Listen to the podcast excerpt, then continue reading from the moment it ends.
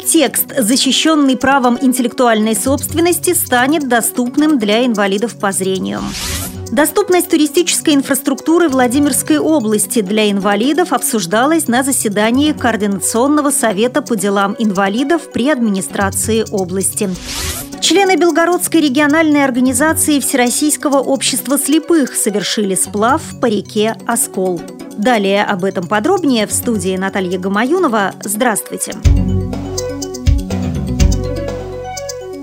Россияне с ограниченными физическими возможностями смогут пользоваться в том числе и аудиовизуальной информацией, специально переведенной с иностранных языков, сообщил на пресс-конференции в Москве заместитель министра культуры России Григорий Ивлев – это стало возможным после заключения договора со Всемирной организацией интеллектуальной собственности, облегчающего доступ лиц с нарушениями зрения к опубликованным текстам. Люди получат свободный доступ к печатной продукции, и Министерство культуры приложит для этого все усилия и профинансировать, и организовать, привлекая к участию нашей организации, заверил Ивлев. Однако он отметил, что договор требует приведения нашего законодательства в соответствие – по его словам, обмен информацией будет осуществляться между специализированными библиотеками и институтами России и зарубежных стран. С помощью персонального компьютера инвалид по зрению сможет получать текстовые или аудиофайлы. Для этого достаточно будет зарегистрироваться на сайте библиотеки. Информация будет предоставляться исключительно бесплатно. Тема доступности туристической инфраструктуры Владимирской области для людей с ограниченными возможностями здоровья стала основной на заседании Координационного совета по делам инвалидов при администрации области. Заседание проходило в обновленном составе. Теперь совет возглавляет вице-губернатор Михаил Колков – Директор департамента соцзащиты населения Любовь Кукушкина озвучила неутешительные цифры.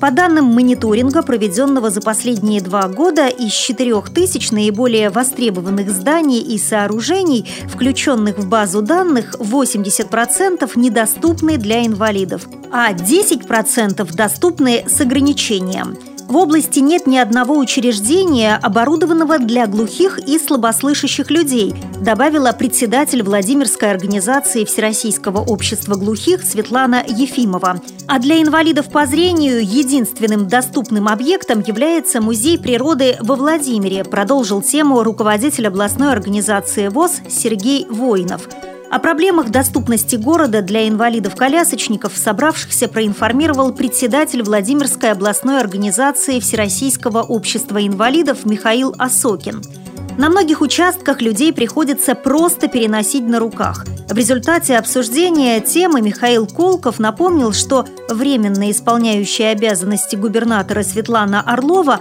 очень внимательно отнеслась к теме доступной среды и пообещала финансирование из областного бюджета. Он порекомендовал главам городов и районов подготовить перечень наиболее посещаемых туристических и музейных объектов и предусмотреть деньги на их оборудование пандусами, подъемниками и специальными средствами для инвалидов по программе «Доступная среда». Вице-губернатор поручил также подготовить письмо на имя руководителя областного управления ГИБДД с просьбой рассмотреть возможность подъезда автобусов с инвалидами по зрению непосредственно к музейным объектам. Члены Белгородской региональной организации Всероссийского общества слепых совершили сплав по реке Оскол. По словам организаторов, идея путешествия по реке возникла еще три года назад – Тогда члены Валуйской местной организации слепых своими силами организовали аналогичное путешествие, а после поделились впечатлениями с членами ВОЗ из других районов. По словам участников сплава, благодаря программе поддержки инвалидов «Доступная среда» они смогли приобрести необходимое снаряжение – у каждого экипажа есть рация для переговоров в пути, а самое главное, идущий впереди имеет возможность предупредить о сложностях маршрута. За три дня участники сплава преодолели расстояние от Нового Оскола до Волоконовки. Это 100 километров. В планах новое путешествие продолжительностью уже около недели. При подготовке выпуска использованы материалы информационных агентств и интернет-сайтов. Мы будем рады рассказать о новостях жизни незрячих и слабовидящих людей в вашем регионе.